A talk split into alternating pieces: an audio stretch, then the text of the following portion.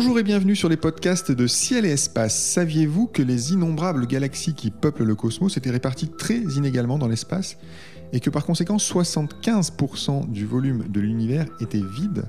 Dans une étude parue le 25 août 2016 dans la revue Physical Review Letters, une équipe internationale est parvenue pour la première fois à utiliser les gigantesques vides cosmiques pour tester la théorie de la relativité générale dans un domaine tout à fait nouveau, celui des basses densités, encore largement inexploré. La théorie de la gravitation d'Einstein, qui réside au cœur de notre modèle cosmologique, a subi ce nouvel examen sans encombre. Benjamin Vandelt, co-auteur de l'étude, nous explique les perspectives ouvertes par ce travail. Benjamin Vendette, bonjour. Bonjour. Alors vous êtes professeur de cosmologie théorique à l'université Pierre et Marie Curie, euh, directeur du laboratoire d'excellence Institut Lagrange de Paris et aussi d'ailleurs créateur de la plateforme de calcul participatif Cosmology at Home que certains de nos auditeurs connaissent sûrement. Euh, vous avez été nommé membre de la Société américaine de physique il y a un an. Euh, avant d'aborder plus en détail l'étude que vous co-signez dans Physical Review Letters, je voudrais revenir avec vous sur ce que l'on sait actuellement de la structure de l'univers il a ce chiffre euh, impressionnant, a priori 75% du volume de l'univers serait vide, euh, privé, de galaxies. Comment se répartissent les galaxies dans l'univers? En fait, là, les galaxies se répartissent euh, d'une façon. bon, au moyen, c'est l'univers est, homogène. Ça veut dire que si je prends une partie de l'univers, une boule dans, l'univers et je, je, place euh, quelque part, en moyen, j'aurai la, euh, la, densité moyenne de l'univers. Euh, mais il y a toujours des fluctuations. Et la raison pour laquelle les fluctuations sont, sont très très importantes et pour nous très très très intéressant, c'est que les galaxies en fait ils suivent, ces, perturbations sont sourcées euh, au début de l'univers. En fait, ça, nous donne une, une, façon à étudier en fait, le, processus de, création de l'univers. Ça veut dire qu'en fait, la façon dont se distribuent les galaxies aujourd'hui euh, nous renseigne sur ce qui s'est passé au tout début. C'est pour ça que c'est intéressant. Exactement ça. Oui, on utilise aussi cette structure pour mesurer euh, l'univers, pour avoir une idée de la, justement la densité moyenne. De, de, fait, de, prendre le poids, en fait, de, mesurer le poids de, de l'univers, combien il y a de la matière, combien il y a de, de l'énergie noire, combien il y a des baryons de la matière dont nous sommes composés aussi, la matière normale. Et euh, c'est ces structures qui nous permettent fait, aussi de, de mesurer l'histoire de l'expansion de l'univers. Parce que là, l'univers se répand. Il se répand de plus en plus vite, c'est la réponse, expansion accélérée. Euh, et euh, en fait, là, ce travail euh, qu'on a fait sur des vides cosmiques nous donne une nouvelle façon à regarder exactement cette, dynamique de l'univers. Et en plus, la dynamique aussi de la formation et la, croissance en fait, de ces perturbations. Parce que là, au début, les perturbations étaient très, très minimes. Fait, euh, là, si, je, si on touche euh, la surface d'une table, même si elle est très lisse, il y a des inégalités, des petites inégalités qui sont plus grandes euh, plus grandes que les perturbations initiales dans l'univers. ça, a commencé extrêmement homogène, mais avec des toutes petites perturbations et, sous l'influence de la gravitation, les surdensités ont, cru et euh, les sous-densités se sont vidées de plus en plus. Et c'est ce processus de formation de structures qu'on étudie pour comprendre à la fois les perturbations initiales et euh, la dynamique euh, de l'univers en moyenne et aussi dans les perturbations. Alors on a donc une photo euh, aujourd'hui euh, de l'univers, donc euh, des grands vides, donc 75% du volume. le reste, c'est, on, parle de murs, de, filaments. vous avez utilisé le mot de structure. On parle des grandes structures de l'univers. est-ce que l'image de, l'éponge fonctionne? On parle oui, on, parle en fait. le terme technique, c'est la toile cosmique. Euh, mais c'est vrai que c'est un peu comme, comme une, éponge qui, avec des, des trous, euh, avec des murs, avec des filaments et avec des, euh, des, des, nœuds en fait, dans, dans, cette, dans cette toile. Les trous, ça s'appelle les vides. Bon, les murs et les filaments, c'est la même chose. Et les, les nœuds, ça s'appelle les amas. Les amas, c'est là où les, les filaments se, croisent. oui, se croisent et il, il apporte les galaxies qui qui tombent en fait, dans le potentiel gravitationnel de, de l'amas de galaxies. Donc les amas de galaxies sont en fait les nœuds de cette toile cosmique dont vous parlez. Ça. Euh, pour donner un ordre de grandeur à, nos auditeurs, est-ce qu'on a une idée euh, Donc là, quand on parle de densité, on parle de, de, nombre de galaxies par, euh, je sais pas, par million d'années-lumière, quelque chose comme ça. C'est à peu près ça qu'on peut. Je ne peux pas vous donner ça dans, dans, cette, dans ces unités de mesure, mais, mais là, je peux, par exemple, la taille de ces, de ces vides, il y a des vides assez petits, assez petites. Euh, comme euh, quelques mégaparsecs. Bon, c'est ça l'unité euh, de, l'astronome. Alors là, un grand amas de galaxies fait à peu près un, mégaparsec. notre galaxie à nous, par exemple, nous sommes 8 kiloparsecs, alors c'est un, millième de mégaparsec du centre de la galaxie. Alors notre galaxie fait 50 kiloparsecs à peu près. et oui, un amas de galaxies, un mégaparsec. Euh, et des vides cosmiques qui sont plus grands. Ils, commencent à, disons, 5, 5 euh, à 10 mégaparsecs. Il s'avère que, par rapport à la taille de l'univers, ça fait, encore petit. C'est pour ça aussi que les vides sont intéressants parce qu'il y en a beaucoup. En fait, il euh, sondé la structure de l'univers avec beaucoup d'objets. Euh, par, rapport, par exemple, il y a une, une échelle très importante pour l'étude de, de l'univers c'est l'échelle des, oscillations des baryons euh, dans l'univers primordial. Et cette échelle, c'est plus que 100 mégaparsecs. Alors là, on a euh, beaucoup moins de volume de 100 mégaparsecs qu'on comme, comme peut euh, utiliser pour, pour étudier l'univers. Et si on peut comprendre la dynamique et la structure des vides, on a cette réduction de taille qui fait qu'on a beaucoup plus d'objets, beaucoup plus de statistiques et Là, on vise vraiment une précision qui, qui être beaucoup euh, au-delà de, ce qu'on pourrait euh, attendre de, de, cette étude avec l'échelle des d'oscillation de baryons. Euh, est-ce qu'on a une idée du, contraste de, la, de, densité entre le vide et, et les filaments d'une certaine manière? Il n'y a, a, pas du tout de galaxies dans les vides non, en fait, le, nom est un peu, c'est pas très exact. En fait, là, les, les, vides, ce sont vraiment des sous-densités. Ce ne sont sont pas complètement vides. Euh, bien sûr qu'il y a aussi des, volumes où, on n'a pas encore découvert des, galaxies, mais c'est aussi une fonction de, la luminosité des galaxies. Par exemple, il pourrait y avoir des, galaxies euh, très, très faibles en, luminosité qu'on n'a pas encore vues. En fait, là, ça commence maintenant que les télescopes observent les intérieurs des vides et trouvent pas mal de choses en fait dans les dans les dans les, les vides sont pas si vides que ça. sont aussi si vides que ça et dans le modèle standard de, de la cosmologie, le modèle avec l'énergie euh, l'énergie noire, la matière noire euh, et en plus les, baryons, la, la, matière normale.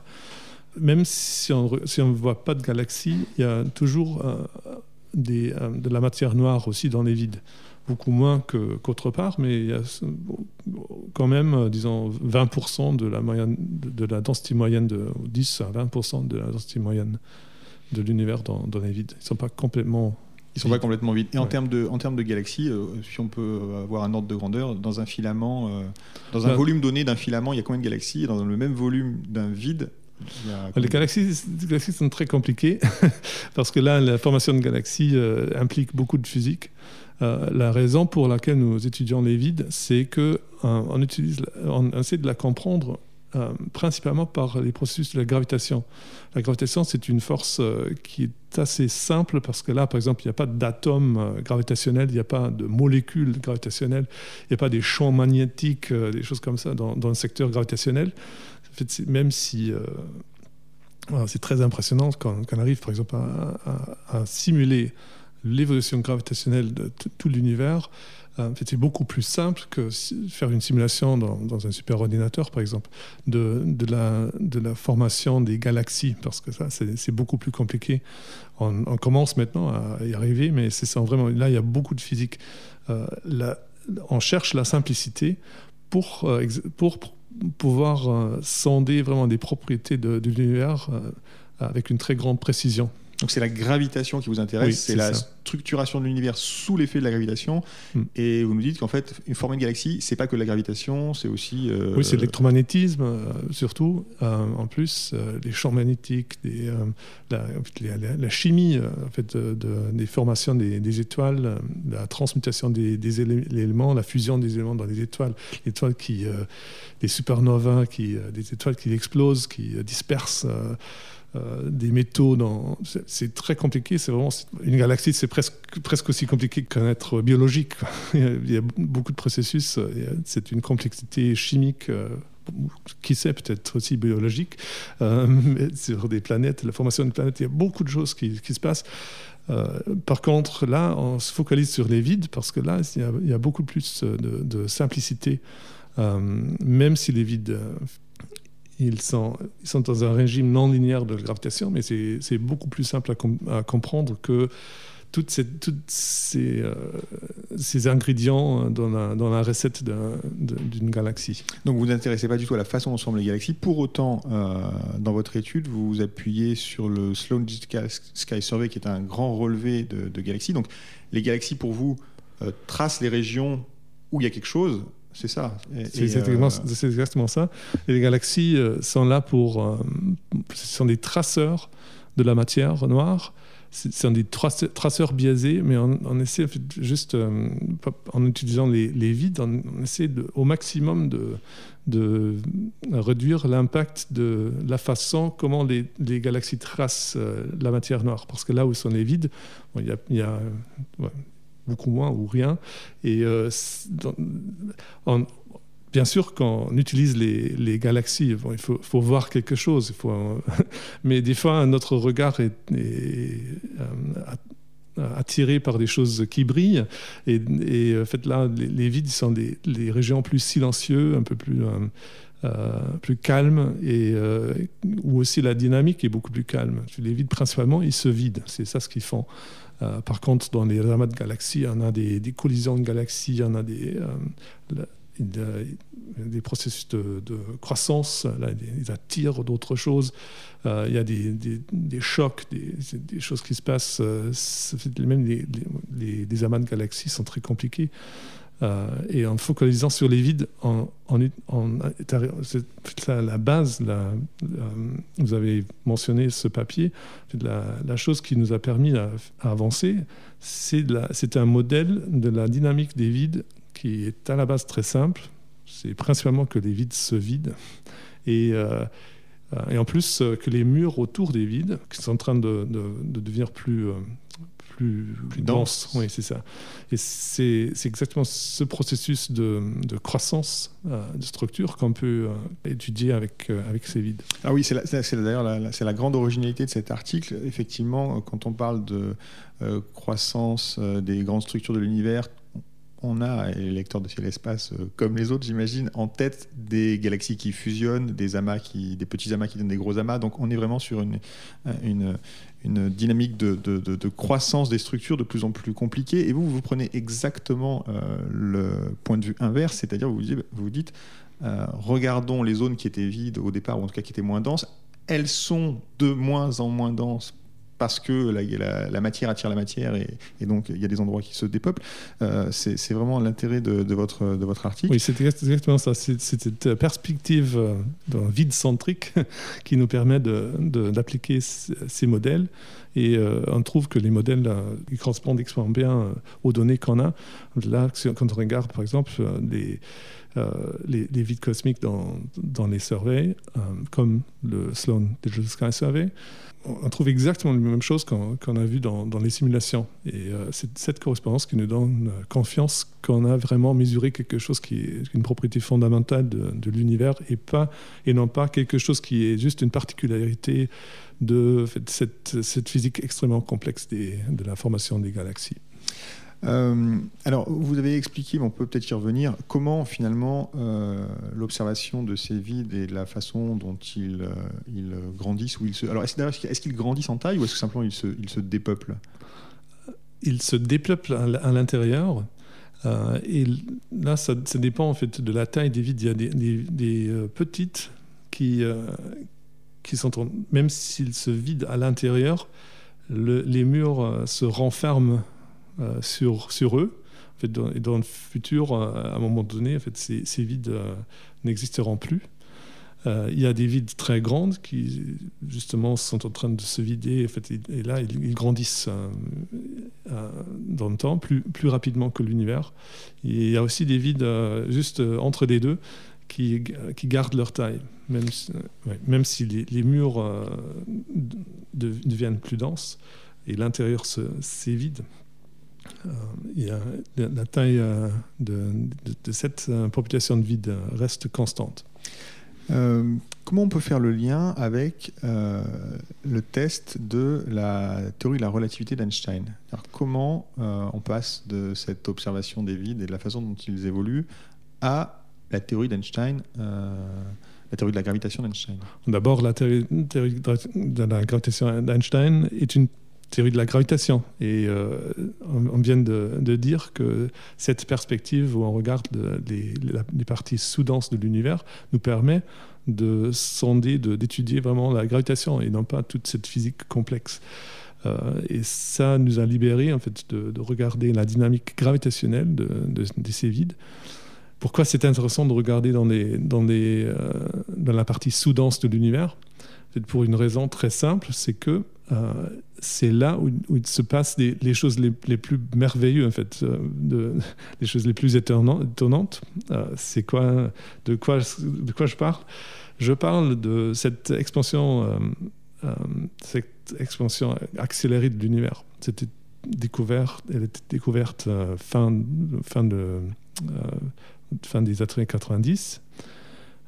Et c'est là, c'est un phénomène qui se passe dans l'univers euh, quand l'univers euh, atteint une euh, densité basse. En fait, là, on sait, même dans, dans des modèles avec l'accélération accélérée, l'expansion accélérée, que l'univers au début n'était pas accéléré, mais était décéléré. En fait, d'abord décéléré, après a commencé à accélérer.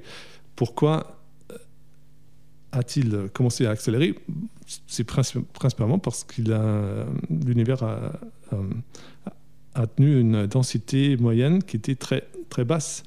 Et euh, en fait, là, il y a des modèles pour, pour vraiment expliquer dynamiquement cette expansion. Et on essaie, il y a deux, deux façons de, de, de, deux approches. En fait, une approche, c'est de mettre dans l'univers une énergie, l'énergie noire, euh, dite énergie noire, qui euh, fait que l'univers euh, se pend d'une façon, d'une façon accélérée.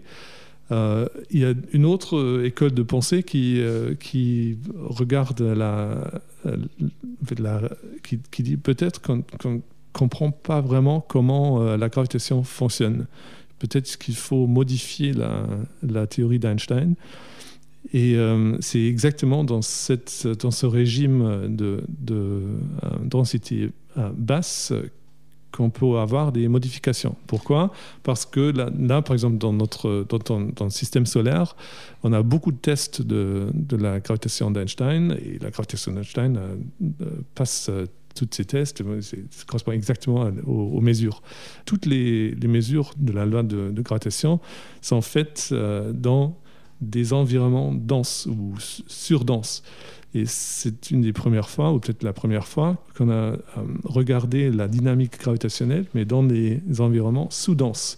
Et c'est exactement là où euh, ces modifications de, la, loi de gravitation euh, devraient être les plus, la plus visible. Donc c'est là que c'est vraiment très intéressant. Vous nous expliquez que la, on, sait maintenant que l'accélération de l'expansion a commencé au moment où l'univers était suffisamment peu dense pour qu'il se passe quelque chose, c'est ça Et en fait, jusqu'à présent, on n'avait aucun moyen de, voir, dans, on n'avait aucun moyen dans l'univers où on pouvait tester la gravité sur ces faibles densités et les vides vous permettent de faire ça. exactement ça, parce que là, par exemple, les vides sont les premiers endroits euh, dans l'univers qui, euh, qui ont qui était dominé par l'énergie noire, par exemple, dans, cette perspective où il y a de l'énergie noire, c'était les, premiers objets dominés par l'énergie noire. Alors là, c'est là où les effets sont les plus, les plus importants.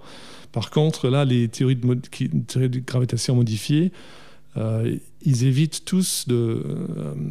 Euh, toutes de, modifier la gravitation dans des euh, domaines où on a beaucoup de tests de, par exemple, dans les laboratoires qui sont évidemment sur Terre, c'est un environnement très surdense par rapport à, la densité moyenne de l'univers.